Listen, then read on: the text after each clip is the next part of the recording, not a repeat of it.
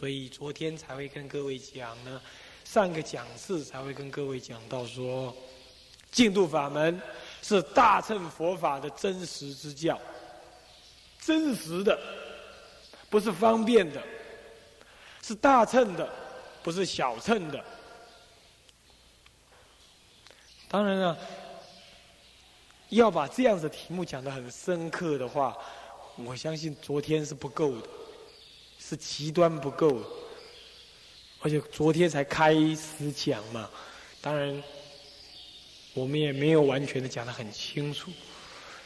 那么往后两三个讲次呢，我们当然也在证明它是大乘的真实之教。啊，那么我们从这样子的真实之教的领受，你在修学净土法门的时候，你会有什么效果呢？第一，你不会哀哀怨怨说，我只懂净土法门，你不会觉得说你懂得很少，不敢跟人家谈论佛法，或者是人家一问起净土法门来的时候，你就。问一答不出三，你就人家就说问三不知一呀。人家一问你都答不出来，你不会这么糊涂。这第一个，第二个，你对于其他的教门呢，你没有那种排斥的心理。你不但没有排斥的心理，你对于其他的宗教法呢，你都能够将它汇归净土法门。所以你会学得很丰富，信心会在教理的基础之上呢，更加的坚固。你的念佛的行门呢，会在教理的指导之下呢，更加的精进、勇猛、正确、有效。这是一个出家人修净土法门应该要这样。在教理上，他有办法广学多闻，由博而约，由多而精，精到净土法门，有广的净土法门的，呃，有广的大乘佛法的学习，完全汇入净土法门的教理系统，你就不会怎么样泛滥不可收拾。那么呢，在修学的方面呢，你就可以专精。而又有效，而又有信心，这样子的话，退可绝对的自立，进可以绝对的利他。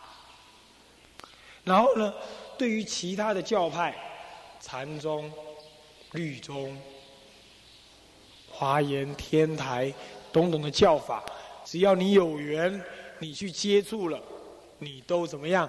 你都有能耐接受，但是本末你分得清楚，你会将天台、华严、禅宗、律宗、密宗一切的教法汇入你的净土法门的修学。你学了很多，你道理懂了很多，可是呢，都能汇入净土法门。你不会学了很多，然后乱七八糟，然后把净土法门给放弃，或者。失去信心，你不会这样子，听懂吗？所以你就不怕学多，你学的越多，你对佛法认识越深入，你的进度法门的修学也就越好，所以你就会一直进步。事实上，有很多的出家人学的越多越糊涂，懂吗？对于修行法门越没有信心，他学了很多的。考古、寻古、学术，最后呢，他去问他师傅说：“师傅，到底有没有阿弥陀佛？”他刚开始是念佛的，读完佛学院出来之后，看一看现代人写的书之后，他就开始怀疑到底有没有阿弥陀佛。那就是越读越糊涂，懂吗？那么我们出家人，真正的修道人不可以这样子，我们应该要。学的越多，然后能够收摄，能够把握，能够越来越增加修学的信心、愿力以及智慧，这才是真正的修学佛法的效果。目的是在这里，不要忘记。好，既然是这样子的目的，所以我们今天的第二个讲次的题目呢是净度法门的特质，也就是昨天我提了一个头，净度法门的特质。净度法门特质是什么呢？六个字：难解、难信、易治之法。要讲解这样子的一个题目之前，我们还要再回到原点上来考虑。你我是一个出家人，作为一个出家人，你要随时的反省一件事情：我为何而出家？如果说是为了清净，我们不能够说错；如果说是为了逃避现实生活，某些人来讲，也不能够说是错。可是，更根本的原因，是因为我们体会到人生有生老病死、诸行无常的这种逼迫性。我们就算不能看透，至少意识到人生的一切财、色、名、食这种追求是一种虚妄，没有了。没有没有没有没有结果的一种虚妄的追求，然而万般带不去，唯有唯有业随身。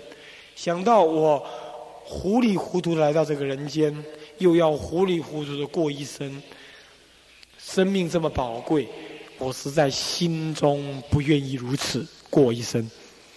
这种情况底下，所以我愿意出家。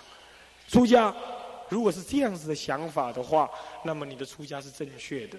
如果你出家的想法这样是正确的话，那么你出家所要追求的目的，对你自己而言，别忘记了，随时要记得了生脱死是对你自己应该有的承担，对不对？了生脱死，了生，然后才能脱死。什么是了生？不要再醉生梦死。了生的意思，也就是说，活着的时候，你必须要清楚明白，你必须要洒脱，你必须要自在了。不能自在，不能绝对的洒脱，不能绝对的自在，也要趋向洒脱，趋向自在，对不对？这叫了生。也就是学习佛法，第一件事情是你活着的事情。你活着，你必须吃得好，睡得好，吃得下去，睡得下去。你跟一切人的关系，你必须保持如法、平衡、清净。你跟一切事物的关系，你必须保持什么呀？少欲知足。你对于佛法的关系，你必须能够追求得到实际的利益。这是了生，你才不会活着是醉生梦死。不然你出家什么是理光头？一天活过一天，等死而已。然后怎么死法呢？你们都看过了，对不对？你们都看到了，我就不用多说，对不对？怎么死法？你们已经看到了。这颗光头不会保证你死的很好看。如果你不好好了生的话，脱不了死。所以接着就是脱死。什么是托死？你知道怎么死？对死没有恐惧，没有疑虑。你也知道，你在还没死之前，你就知道你该往哪去了。三更半夜，有一台车子，两头翘，红彤彤的车子，开到你的门口来，然后有两个人，一个高。一个矮，一个黑，一个白。然后呢，三更半夜把你拖出去，说上车上车。你愿不愿意跟他上车？你会问他说往哪里去？他一个棍子打下来，别问，把你打昏了，把你打痛了。你再问我就揍你。你不要问，你跟我上车就对了。你就糊里糊涂的跟那台车子上去了。那是一台什么样车子呢？红红的，两头翘起来，门从上面掀开来的那种车子，懂吗？嗯，懂不懂那种车子啊？你愿意去吗？你愿意吗？可是现代人有很多人愿意去，他出了家了，还要去读一个 PhD，读一个博士。当老师，去当幼稚园的老师，开娃娃车，去替人家按摩，去替人家打针配药，然后整天忙着煮饭菜给居士吃，说好听的话安慰居士的耳朵，然后呢更说好听的话，他把居士的口袋掏空，他就忙着做这种事，他就准备临终的时候呢糊里糊涂的去坐那台车子。对不对？所以了生之外，你还得准备托死。了生托死是你自己的事，是你随时要准备的事。为了要了生托死，所以我们必须要修行。可是为了要修行得正确，所以我们才需要知道佛法。各位懂吗？我们来出家不是需要知道佛法的。如果你已经知道怎么修行的话，那就是佛法了，不需要再知道什么了。懂意思吗？我们最重要是了生脱死，不是要来听闻佛法。听闻佛法都是活计，可是不得不听，因为我们不知道怎么了生脱死，所以只好去听。听了之后，才会有正确的方法了生脱死。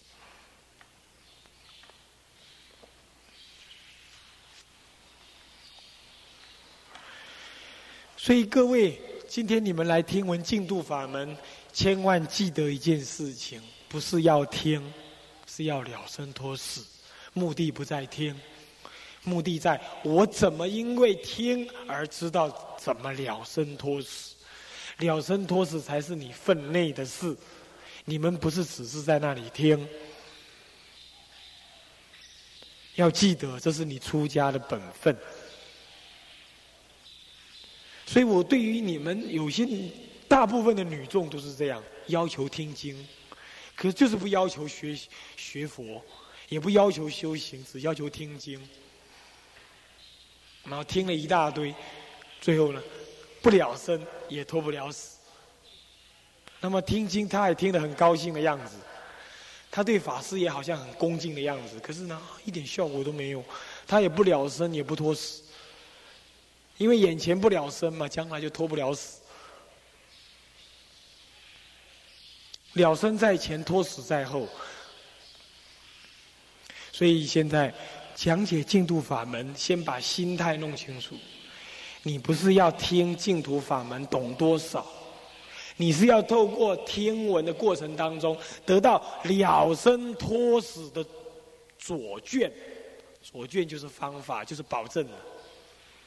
古人说叫左卷，所以你在听净土法门的时候，你字字句句都要回归这句话对我了生多死有没有帮助？我要怎么样从这句话来帮助我了生多死？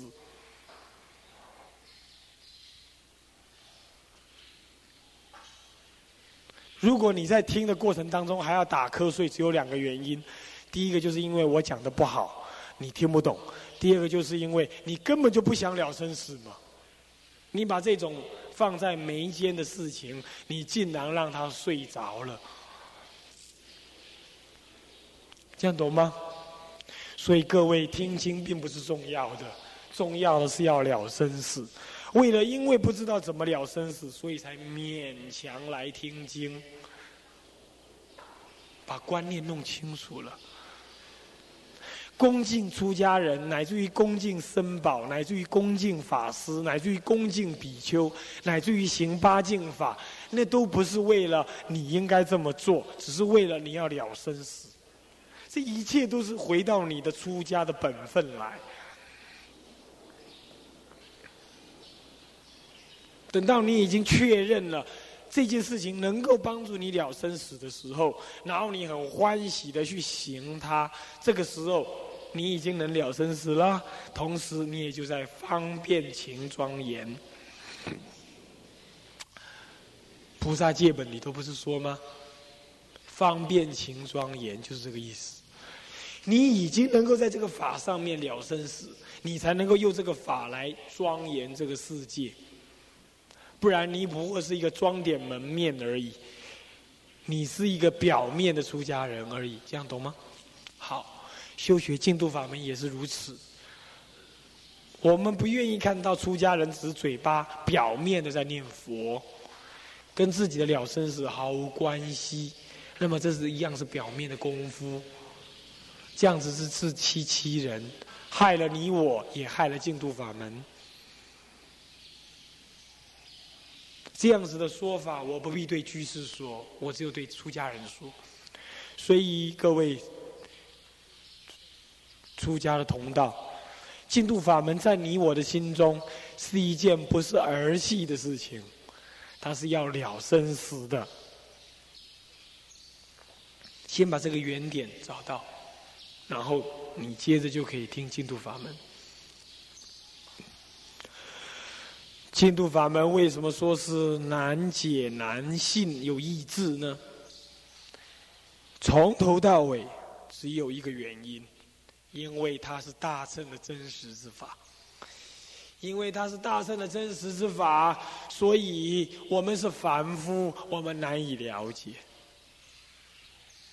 因为我们难以了解的是那大乘的方佛法。大乘的佛法其实不离我们的方寸，我们就有佛性，我们有本具的佛性。然而我们累积无始无始以来，我们呢背离他了，背离他了，所以我们不了解，因为不了解，所以我们无法相信，无法相信的什么？无法相信我能成佛，有佛能够救我。我也无法相信我能够一刹那之间往生极乐，我甚至于无法相信像我这样子的人能够往生极乐，所以我接着就难信了。因为我不了解所谓的唯一佛圣的万德庄严，所谓的如所谓的什么呢？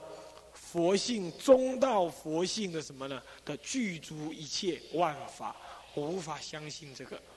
因为无法无法了解，所以我就无法相信什么。从万德庄严的佛性当中，能够开展不可思议的进度。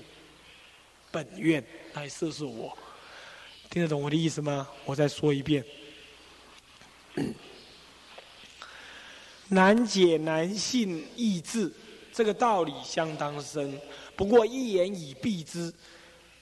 难解难信意志是同一件事情，什么一件事情？就是大乘的了义。什么叫大乘的了义？也就是一切众生皆具如来智慧德相，它皆具本具的清净万德庄严。因为我们不能理解，我们久远劫来，我们无法体会这个道理，所以我们难以理解。因为难以理解，所以我们接着也就无法相信这个一切众生本具的万德庄严，能够透过弥陀佛的这样开显，发起无量无尽的大悲，展现什么样彻底的本愿摄受，我们就无法相信彻底的本愿摄受什么呢？摄受我这个薄地彻底的烦恼的造恶的。犯戒的凡夫，我们不能相信那样子的佛性所开显出来的广大的妙用能够摄受我，我接着就不信，因为我不了解万德庄严的佛性，因此我就不能相信弥陀佛的本愿有这个力量能够摄受我，我就相信不了，所以接着我就不能相信他意志，我就不懂得他意志的道理，意志懂吗？容易到达。容易到达这个道理就不懂，所以它是同一件事情。这六个字其实同一件事情。净土法门的本质是这个六个字，难解难信易治。可是它的更内在的意义就是，它本质上就是我第一个讲师所说的是大乘的真实之力，是大乘的用。什么叫用？我打个比方。我手头上有一团金子。当这团金子还没有经过雕琢、陶炼、捏塑的时候呢，它只是一团金子。掉下去，它唯一的作用只是敲痛了我的脚而已。这个金子一点用处都没有。可是它经过努力的雕塑之后呢，它可以变成一个佛前的供杯，它可以雕塑成佛像，让人家在那里恭敬供养。我问各位，如果呃没有金子？你能够造出金的佛像吗？能不能？不能。可是光有金子能够产生佛像的庄严吗？不能。因为光有金子还要经过雕塑，才会有佛像庄严的作用，让你去顶礼，对不对？这就是金子的像的用的作用。可是金子的作用不离开金子的本体。也就是，如果连金子的本体都消失了，那么金子的作用又怎么去发挥呢？所以，先要有金子的本体，也就金子那个那块东西在那里，你才透你你的雕琢才会有什么，才会有对象，你才能够真正雕琢出佛像，让你去顶礼，对不对？所以，金子的本体最重要。然而，如果只是金子的本体的话，它不能产生像佛像这么庄严的对象让你去顶礼，它还要必须经过努力的怎么样雕塑开显。啊，因缘所生法，我说即是空，一名为假名，一名中道义。从这四句偈当中所开显出来的，也就是佛法。真大乘佛法的中道的了义说，这也就是什么？大乘佛法的体是这个。可是光有大乘佛法的体，众生不能得利益。你亲证了大乘佛法的体，你也没办法让众生得这个利益。你唯有在透过什么样，从这个体发而为大悲心的作用，然后经过累劫的什么样？培栽培熏陶，由这个体而熏陶出广大无量无边如幻如化的什么万德庄严的时候呢，它的用就出现了。就好像说，你去山上开采了金块回来之后，你已经得到大乘的体了。可是你还要将那个金块怎么样？怎么样？火烧、陶炼、雕塑。然后让它成为金的像，佛像，然后让它摆在大殿当中，所有的人看到了这尊佛像，就能起善根，发水喜，而顶礼，而怎么样得到修行的利益，对不对？这就是你得金，还要经过雕塑才能利益众生，这是发大悲心的作用。同样道理。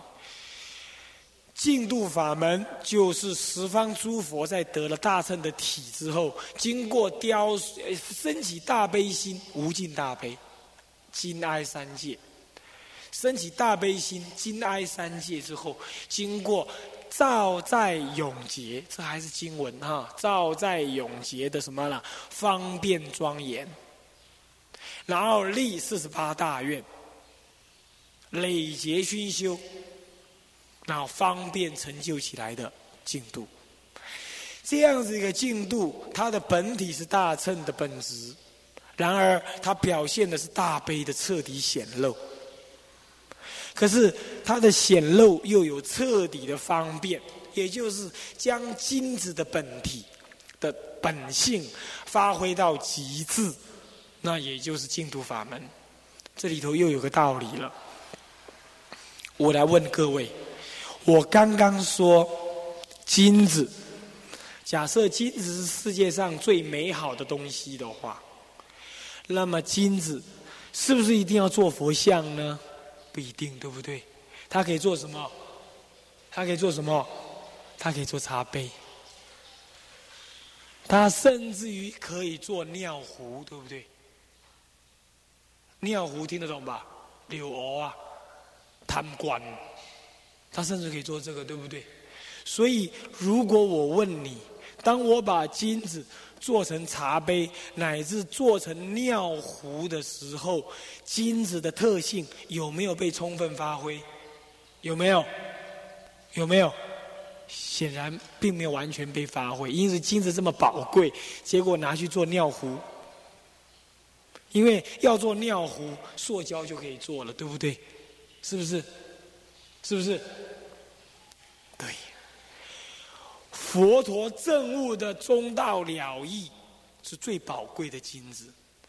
理论上说，他应该开显最美好的佛法给众生，可是众生接受不了，他只好开显小乘法、声闻乘法给众生。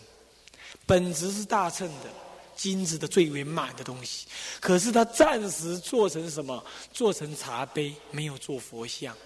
他做成什么呢？声闻法，只让你个人了生死，乃至于大悲心也没有发，乃至于一切的佛乘的本具佛性，你都不知道。佛陀证，可是他没办法讲，因为你领受不了。意思也就是说，你已经拿到金子了，可是呢？那个众生还不想拜佛，他还只想喝茶而已。你只好做个茶杯给他。你拿这么宝贵的金子做茶杯，金子的本性有没有彻底的发挥？有没有？有没有？没有。可是没办法，众生接受不来。好了，慢慢的他就发挥了，总是调整众生的根性嘛。你刚开始只能喝茶，我就慢慢教你喝咖啡，或者教你怎么样，教你教你修行，最后我教你拜佛，你就会，我就把你的茶杯收回来，另外做佛像让你拜佛。法华经就是这个道理，法华经开权显实，把茶杯收回来，告诉你茶杯不是真正要给你的，茶杯的本质是金子，我真正要做的是一尊佛像。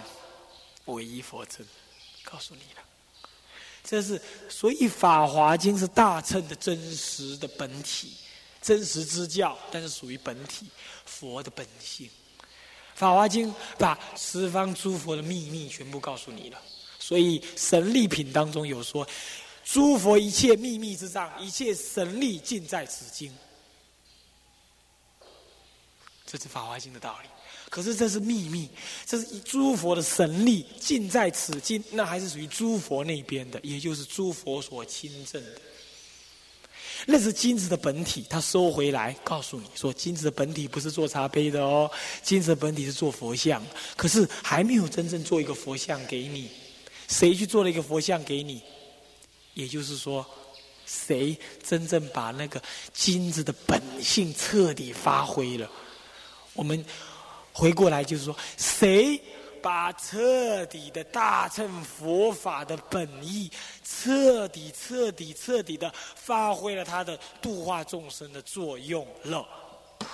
法藏菩萨，也就是弥陀本愿。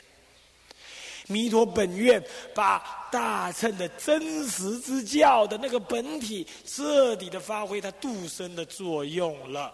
也就是以无尽的大悲，尽哀三界，那么光产道教，舍施舍种种彻底的方便给一切众生。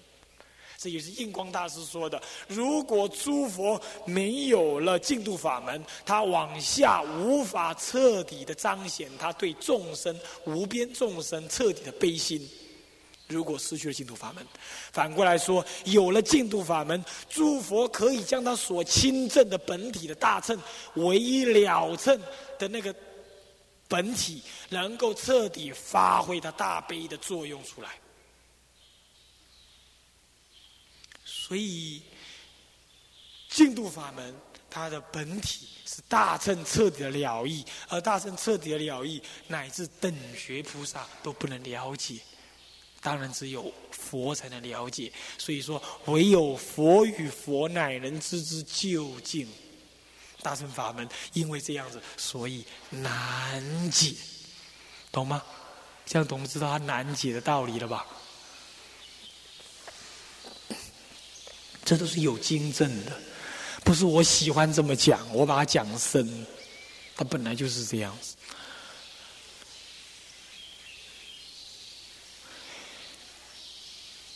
无量寿经上这么说，他说不能够信仰净土法门的，那就是过去没有善根，他骄慢懈怠，所以他才不能懂。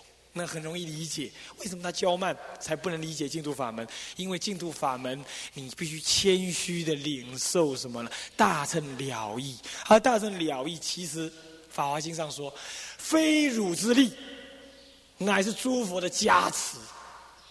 他告诉舍利佛，舍利佛智慧第一。他说，弥陀呃，释迦佛在法华会上告诉，也是在方便品上说的。他说，舍利佛，你虽然是智慧第一，可是你在法华会上能够相信我释迦佛所说的法华这个开权显实的第一了胜之法，也不是你的智慧力量，是诸佛的加持，你才能相信。你想想看。大乘的本体，大乘的离体，我们讲离体就是本体啊。离体，舍利佛都还要诸佛的加持，他才能够勉强的相信。三周说法，第一周说法的时候，只有一个人及格，谁？舍利佛。舍利佛，第一周说法只有一个人听懂，第二周说法好像四个人听懂。加起来五个，到第三周的时候，普遍的受记的才所有人都懂。你想想看。所以，如果你没有足够的谦虚，你以你所看到的经典为满足，然后你再以你所看到的经典说这是空，这是有，这是松，这是合理，这是不合理，这是方便教，这是非方便教，这是什么净土法门是方便教，这个才是了义教。你用你自己的看法来分辨佛法话，这就是不谦虚。